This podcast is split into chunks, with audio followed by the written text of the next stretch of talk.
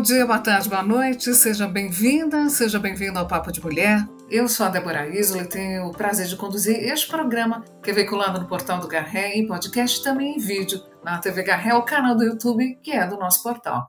Para falar sobre a sua trajetória, sua rica trajetória, e também abordar questões em torno de comunicação corporativa, e sua importância na construção de uma cultura organizacional. Hoje a gente conta com a participação mais do que especial da Cida Vasconcelos.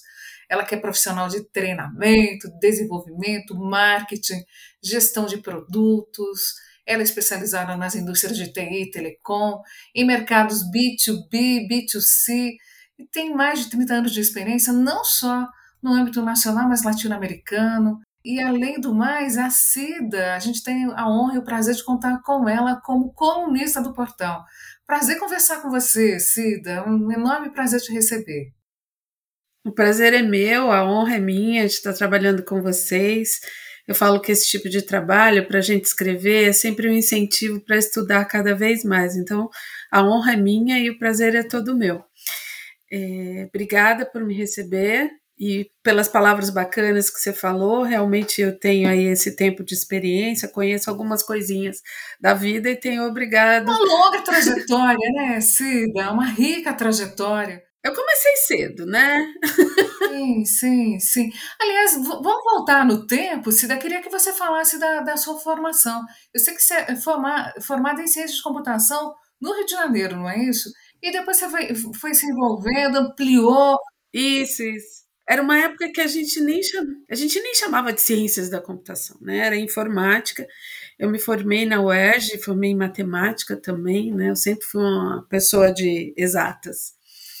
Mas aí, com o andamento da minha carreira, eu percebi que essa área de marketing, estar tá em contato com o público, trabalhar na evangelização das pessoas em torno dos conceitos, isso era algo que tinha muito a ver comigo e eu, minha carreira se desenvolveu mais por aí. Apesar de eu sempre estar muito ligada nas áreas de venda e desenvolvimento de produtos, eu sempre trabalhei em empresas de tecnologia, né? Passei por aí HP, IBM, AT&T, Checkpoint, Avaya, até alguns anos atrás eu não estar mais diretamente conectada no mercado corporativo e me transformar numa consultora e facilitadora de temas geralmente ligados à tecnologia ou à comunicação. Eu costumo dizer que falar sobre tecnologia e comunicação é meio que contar uma história dos bastidores desse mundo de telecom e TI que eu vivi, uh, que eu vivo há mais de 30 anos. Né? Eu conheci a, exponencialidade, o crescimento exponencial das tecnologias, vendo tudo isso acontecer, é, participei de muitos desenvolvimentos de data centers, que hoje em dia a gente chama isso de nuvem, né? E tive a oportunidade de ver isso acontecendo em outros países, fui responsável por América Latina e muitas dessas empresas, então conhecer essas culturas também, entender como esses mercados se comportam de maneiras diferentes, têm um, ritmo diferente, é, entendem as coisas de uma maneira diferente, conhecer essas culturas e aprender a falar com essas pessoas não só América Latina, mas também Oriente Médio. Então, foi uma, uma uma oportunidade muito bacana. E mesmo no momento em que a gente sofre uma ruptura de dizer assim não estou mais no mercado corporativo é muito legal a gente ver como essa vida pode continuar e a gente é, conseguir alavancar essa experiência toda que a gente adquiriu trazendo os benefícios para as pessoas. Hoje eu sou facilitadora, mesmo com essa um pouco de parada de tudo isso durante a pandemia, mas também sou consultora nas áreas de marketing e comunicação. E isso me leva muito a, a, ter contato com mercados os mais diversos possíveis, com pessoas de todos os tipos de indústrias, tamanhos de empresa. Continuo trabalhando na América Latina, então tem sido uma experiência muito bacana e, e gratificante mesmo, porque encontrar, por exemplo, um público como aqui, o do portal de vocês, é, é bacana de dizer assim, como que a gente vai falar de algo que para nós parece tão corriqueiro, que é tecnologia, de uma maneira que todo mundo entenda, né? E aí vem a pandemia para nos dar essa oportunidade ainda mais, ainda maior, ampliando muito mais esse, esse, esse nosso campo de ação. E aí vai, trinta e tantos anos de carreira. Que maravilha. Aliás, Cida, é, ler as suas colunas, assim, que eu, que eu acredito que muitas vezes eu tenho o prazer, a honra de ler em primeira mão, né, assim, é, aqui dentro do portal, é, é uma ampliação de olhar constante, constante. Você, é, essa, essa questão de cultura, que hoje se fala muito em cultura organizacional, mas é, essa questão que você está falando da cultura em si, dos países e, e, e, tudo mais, sempre, assim, a tua vivência sempre está muito presente.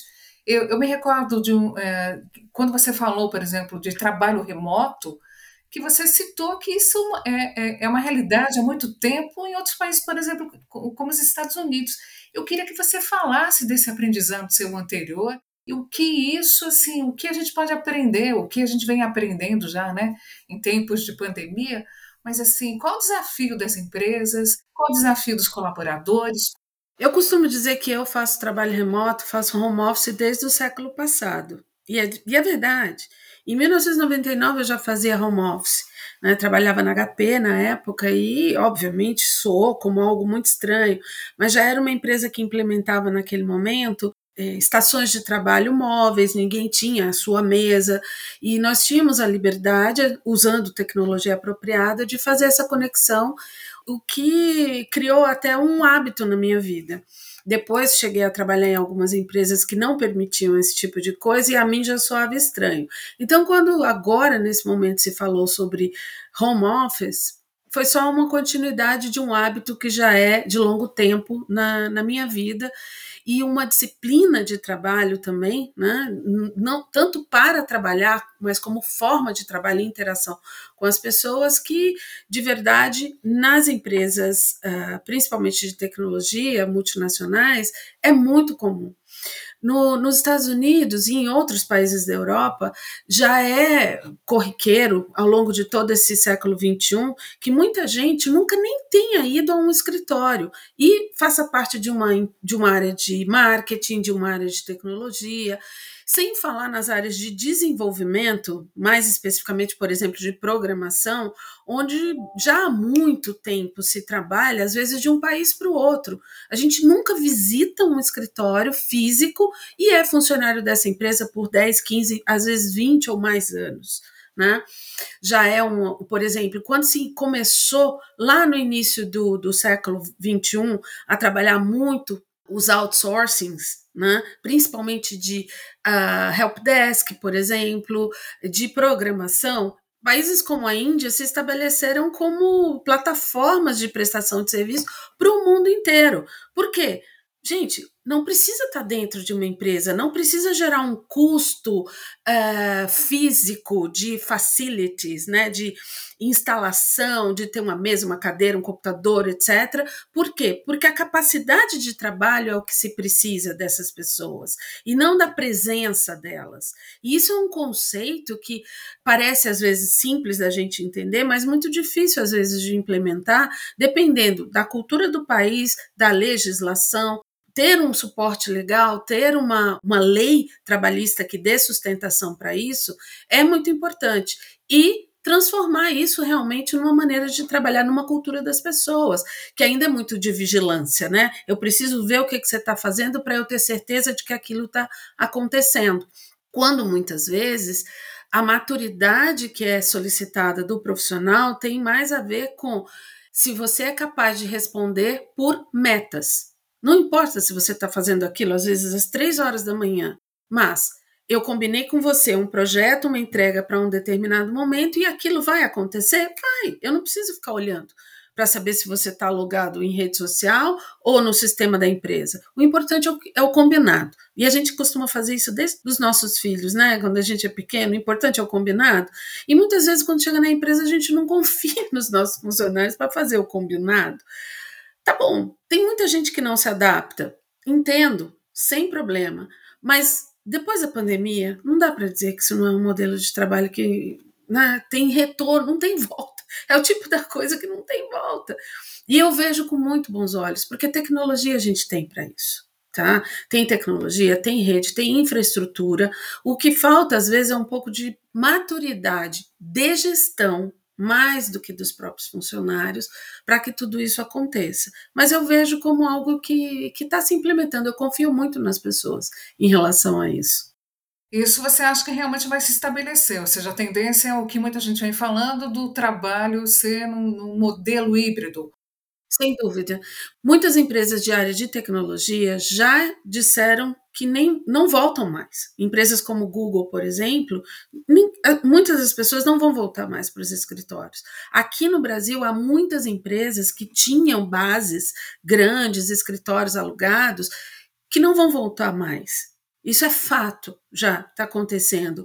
Empresas do segmento financeiro, que parecia assim todo um, um, um, um gueto, né? Uma, um, um bunker de, de não, aqui todo mundo tem que estar tá todo mundo junto.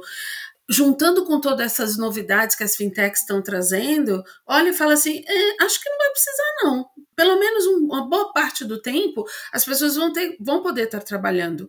A economia que isso gera e não é só uma economia de infraestrutura, é de tempo, é de estresse, é de deslocamento, é pegada de carbono no final. É pegada de carbono, é, é uma questão de sustentabilidade. Se a gente for pensar bem, nós estamos falando da vida das pessoas até a vida do planeta. E eu acredito muito que nada acontece por acaso, sabe? Assim, vem para o bem de todo mundo. A diferença é a maneira como a gente olha para isso. A gente pode ver como um grande problema, um grande obstáculo, um grande mexeram no meu queijo ou uma grande oportunidade de mudar. É, a gente tem visto o crescimento das techs como nunca. Eu acredito que, aliás, foi o segmento que mais tenha crescido em período, né, nesse período de distanciamento social. E, e eu, eu, queria que você comentasse, assim, não, não só por causa da, da pandemia, mas assim, um modelo. A gente vê também essas empresas são é, capitaneadas por gente mais jovem, de outra geração, e que talvez não tenha esse ranço de, de, de, de cultura ou de, desse, dessa coisa de vigilância que a gente está acostumada, uh, os profissionais da nossa geração, né? Cida, eu queria que, que você comentasse o seu olhar. Realmente é, é uma tendência geral, as techs vão cada vez estar mais presentes nos mais distintos segmentos. Qual, qual é o caminho? A gente tem que é, diferenciar e também nunca colocar as, as coisas como estanques, porque por trás de tudo tem pessoas, né? Temos nós. E por mais que a gente diga assim, ah, não, isso aqui é um banco tradicional, nós estamos falando de um banco do Brasil, ah, e agora nós estamos falando de um banco super mega bonitão, tipo um C6, um Nubank. Eles são diferentes. Tá, até certo ponto.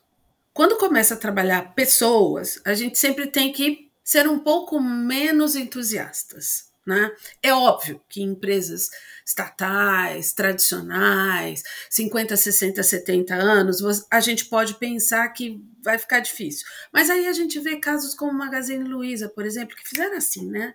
Você parece uma empresa lá do interiorzão, e aí você vê uma pessoa com a cabeça da Luiza Trajano, trazendo todo mundo junto e delegando as coisas pessoas que são da família dela, que não são da família dela, mas o importante é que fazem um modelo rodar.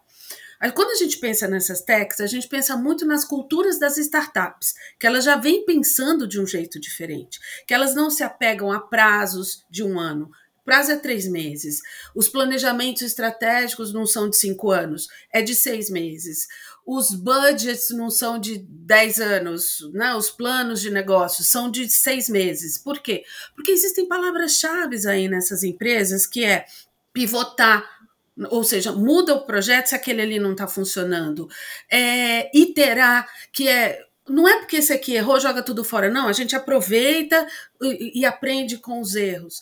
Mais do que ser uma empresa tech, a gente tem que pensar como uma tech. E muitas das empresas grandes estão fazendo isso dentro delas, criando células de novos pensamentos e, de alguma forma, fazendo o que a gente chama no mercado de, de uma criação inovadora. Né? É, o Open Innovation, inovação aberta. Eu não sei se eu consigo fazer isso sozinho, eu contrato uma empresa lá de fora para fazer esse projeto para mim. Tem hubs que trabalham essas questões de inovação aberta empresas como Natura, empresas como Bayer, eles trabalham às vezes esses núcleos, contratam trabalhos estanques de startups para que aquele projeto consiga andar de uma maneira mais rápida e não tenha que atravessar todo aquele processo um pouco mais lento e antigo e esta mudança gera uma mudança na cultura. Né? A gente vai vendo que funciona, porque nós seres humanos, principalmente nós adultos, né? Isso é muito andragógico. A gente aprende quando a gente percebe que tem o ganho. Se é simplesmente por aprender, às vezes a gente não gosta muito do desafio. Mas quando a gente entende que, opa, ah, se eu fizer assim, eu ganho, aí a coisa muda. Então, quando você fala disso, dessa nova mentalidade, eu vejo sim como algo que muda. E aí você vê bancos como o Bradesco criando o Next, porque ele percebe que precisa de um, um jeito novo de fazer as coisas, mesmo que tudo ali seja a vaca leiteira, continua, né? É, é, funcionando e sustentando todo mundo. Você vê né, empresas muito grandes trazendo uma nova maneira de pensar, usando esse novo jeito. Só que atrás disso tudo tem gente. E aí você vê empresas tipo uma Uber da vida, né?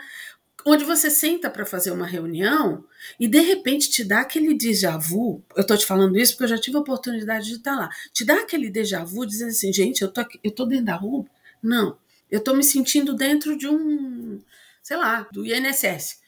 Porque as pessoas começam a falar, não, mas porque tem que ver, porque tem que fulano, tem que falar com ciclano, tem que pedir autorização para Beltrano, né, Papa Francisco, né, Rainha Elizabeth. E aí você olha e fala assim, gente, a empresa é toda nova, mas as pessoas pensam velho. Então é uma mudança que de repente você se sente cansado. E tem muito jovem que está entrando nessas em qualquer empresa, achando que entrou para ser diretor, ele esquece que tem que atravessar o processo da maturidade, do conhecimento, né, do, do, da decepção, da frustração, que é esse o processo de aprendizado que a gente atravessa ainda. Então, mudar culturas não tem clique, é preciso mudar pessoas. E eu acho que o meu último artigo foi muito em cima disso. Né? A gente não consegue causar uma revolução na indústria se a gente não mudar pessoas, se a gente não mudar as habilidades. Não adianta você pedir dentro de uma empresa, ah, nós queremos colaboração. Na escola, a criança só aprende a competir. Na nossa educação, a gente só aprende a competir. Eu quero ser o primeiro da turma, eu quero sempre tirar a maior nota. Né? Eu não estou aqui falando contra um modelo educacional, né? onde a gente, na verdade, se adapta que não dá para mudar de uma hora para outra, num país onde a gente precisa que pelo menos isso chegasse e alcançasse todo mundo, mas a gente tem que mudar da raiz.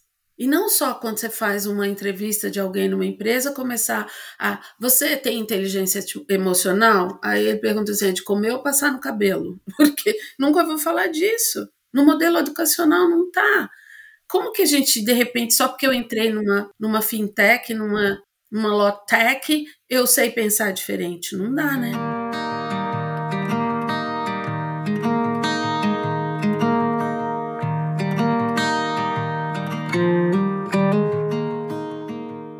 Se dá. Mais do que, do que tecnologias de criatividade, a, a questão é de inovação e inovação pessoal. Né? Eu acredito que não, nunca se tenha falado tanto de cultura organizacional, de habilidades, né? O, assim, cada vez mais a gente lê sobre soft skills, ou seja, é, é muito mais as habilidades pessoais do que as técnicas.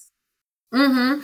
Eu fiz uma palestra esse ano para o pessoal da Mauá, de um tema que eu já tinha falado também antes, que é sobre profissões do futuro. E quando você entra para fazer pesquisas nisso, eu gosto muito de usar o material do Fórum Econômico Mundial, eles criaram até uma taxonomia, um sisteminha que fala de uma taxonomia dessas habilidades, né? Porque as habilidades técnicas, elas são mais óbvias e, mais, e um caminho se não, não vou dizer que é fácil, mas ele é mais é, é menos é mais fácil, né, de você identificar como você vai adquirir essas habilidades. Você vai fazer um curso, você vai fazer um treinamento, você vai fazer um estágio, você entra numa empresa, você atravessa toda uma linha de, de aprendizado que muitas vezes tanto está no, no acadêmico quanto no corporativo. Só que quando você fala de habilidades socioemocionais, e que são essas que são as mais relevadas, né? Que vem, ah, eu preciso de colaboração, eu preciso de inovação, eu preciso de inteligência emocional, eu preciso de senso de dono, eu preciso de pensamento ético. Onde que a gente aprende essas coisas? Desde casa, pequenininho, né? No âmbito social que pode ser ou não incluído aí um âmbito espiritual, religioso. A gente está falando de, também de inteligência espiritual, não, né? sem falar de religião, mas de que valores as pessoas estão trazendo. É óbvio que tudo isso é mais difícil de ser adquirido. Não é alguma coisa que eu vou lá e faço um curso de empatia, eu faço um curso de, de alteridade, né, para aceitar todas as diferenças de alguma maneira, a gente tem que realmente questionar valores que tem a ver com que tipo de preconceito eu tenho. E às vezes é um alto preconceito dizer assim, eu tô velho, eu não posso aprender mais, né? Eu fui criado assim, eu não vou conseguir. São as crenças, né? São crenças que a gente nem sabe de onde adquiriu, com quem, herdou de quem. Exatamente. Quando a gente vê a lista lá que um Fórum Econômico Mundial coloca, fala, por exemplo, de resiliência. O que é resiliência? É a gente quando sai de uma faculdade e percebe que não é aquilo que eu queria, eu consegui dizer assim, não, eu vou começar de novo e não parar e ficar dizendo assim, e agora o que, é que eu faço? Eu não, não vou mudar de profissão porque eu não posso investir tudo de novo. A gente está vendo as pessoas com essa capacidade de se re fazer o restart, né? De recomeçar. Isso é mais a resiliência do que realmente perder algo muito grande e se reconstruir. É essa coisinha do dia a dia, de aguentar, às vezes, um tranco, de. Né? Nós somos profissionais na reclamação, né, Débora? Eu, eu fui outro dia na casa de uma amiga minha, uma filha de vinte e poucos anos, que se formou há pouco tempo em farmácia na USP, e ela conseguiu um emprego do jeito que ela queria. Eu cheguei lá, ela trabalhando remoto, eu falei, oi, tudo bom? Ela falou, oi, tia, tudo bom? Tô aqui trabalhando. Eu falei, ah, você tá trabalhando? Ela falou, tô, infelizmente. Eu falei, para reclamar de trabalho basta ter um, né, amor? ela me olhou assim, eu falei, pois é. Já pensou se você não tivesse nem esse? Mas a gente é assim, quando tá louco pelo trabalho, aí consegue aquele que a gente mais quer, sonha na vida. Aí daqui a pouco a gente está reclamando ou que mora longe, ou que o trabalho é longe, ou que o chefe é isso. E resiliência, às vezes, é dizer, eu não vou reclamar. Eu vou olhar o lado bom das coisas primeiro. Isso é uma habilidade emocional. Mas depende do quê? De uma decisão interna, antes de mais nada. Ninguém te ensina esse tipo de comportamento, né?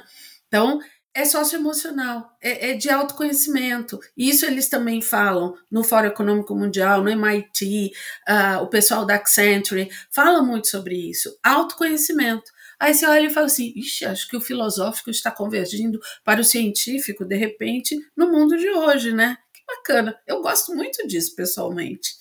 Que bom, que bom. Cida, é, pessoas, é, convivendo com pessoas, é, sendo comandada por pessoas, prestando serviços, criando produtos, soluções para pessoas. Como é esse processo de comunicação nesse mundo que a gente está vivendo, fora a questão da pandemia, mas assim, esse mundo em ebulição, efervescente, cheio de desafios, de antagonismos. Como, como tem sido o, e como quais os caminhos que você acredita que devam ser trilhados na comunicação, nessa comunicação de consenso, convergente? É, queria que você falasse, baseado nessa vasta experiência que você tem, por favor. É um desafio muito grande, né? A gente vive num mundo onde as pessoas, nós todos, né? Eu não gosto disso, as pessoas, porque não existe eles e nós, né? Nós. é, a gente costuma dizer assim: é, a tecnologia, a internet é um problema, né? Não.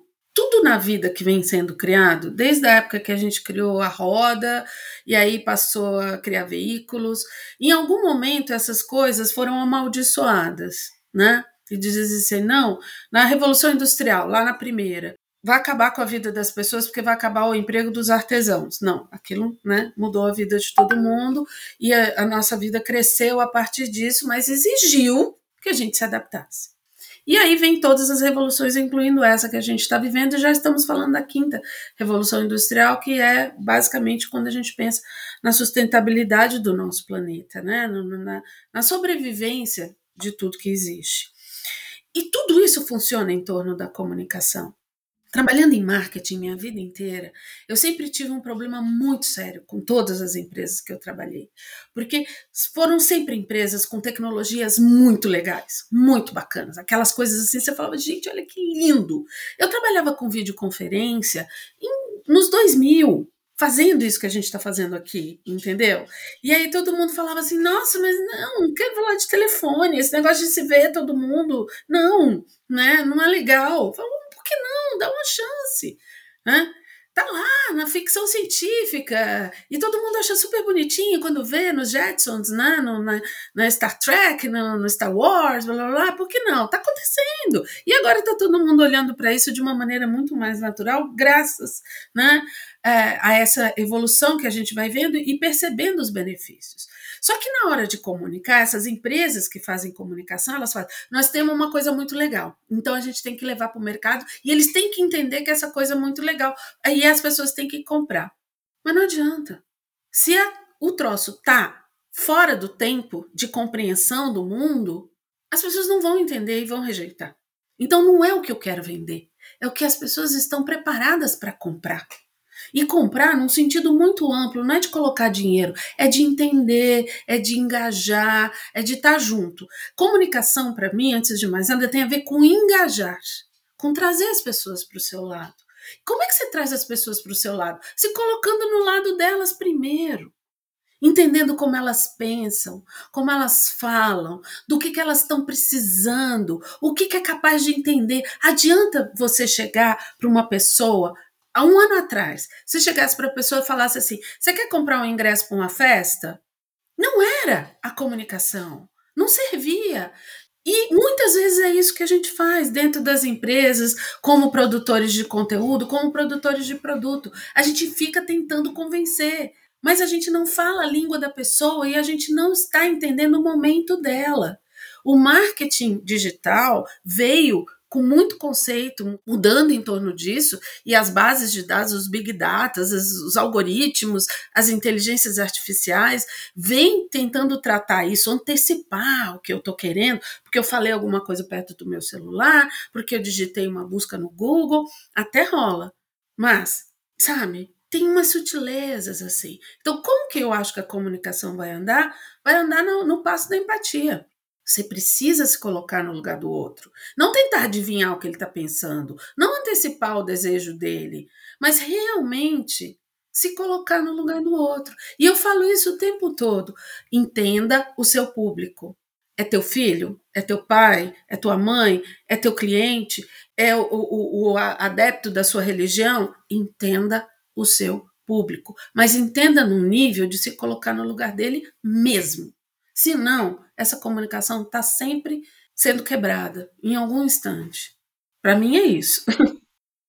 Cida, só para a gente já, é, só para gente já quase, infelizmente, encerrando o nosso bate-papo aí, já fica antecipado o convite para a gente conversar outras vezes.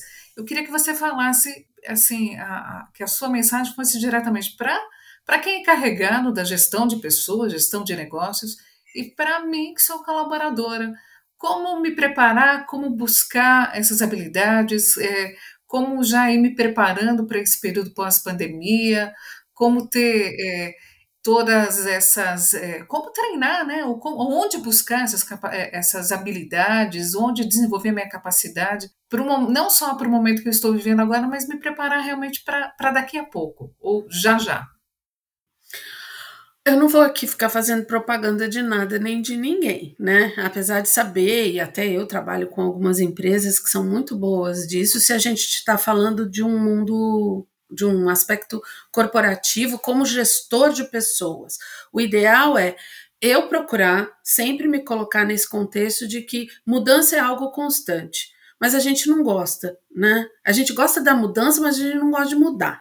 A gente gosta de ser magro, mas não gosta de fazer regime. A gente gosta de ser malhado, mas não gosta de fazer ginástica. Então, os processos são um pouco difíceis.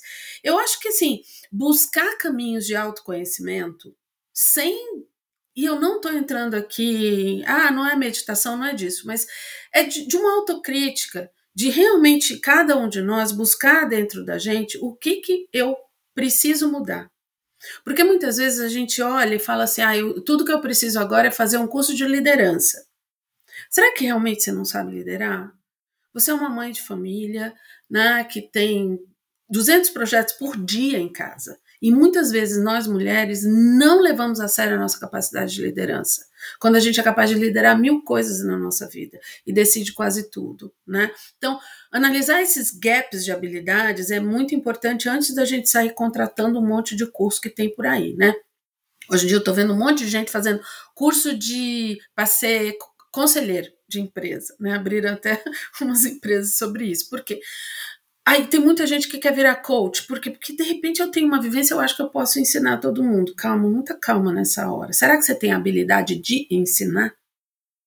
Habilidade de ensinar é um negócio muito sério. Não é todo mundo que sabe ensinar. Né? Agora, eu não sei se você está me perguntando fontes disso, né? É, de maneira geral, os sites do Fórum Econômico Mundial são maravilhosos para você encontrar vários caminhos para isso. São materiais que muitos deles estão em português e de fácil acesso. Né? Universidade Singularidade tem muito material em português também, que são incríveis da gente é, olhar para o mundo de um jeito completamente diferente. Porque é o tipo de universidade que não olha só para o acadêmico, é uma, uma universidade prática que te leva para o mundo. Né?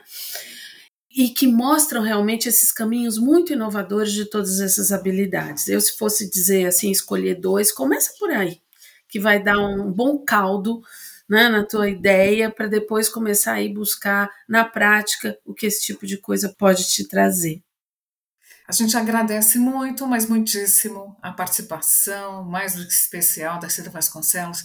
Ela que é profissional de treinamento, desenvolvimento, marketing, gestão de produtos especializada sobretudo nas indústrias de TI, telecom, é, em mercados B2B, B2C, com mais de 30 anos de, de trabalho, não só no âmbito nacional, mas também latino-americano, e que a gente tem a honra, tem o prazer de, de ser a nossa colaboradora é, como colunista no portal do Garré. Cida, prazer ter conversado com você, é, satisfação imensa, e a gente fica aqui aguardando uma próxima oportunidade para que você eh, participe novamente. Muito, muito obrigada, viu?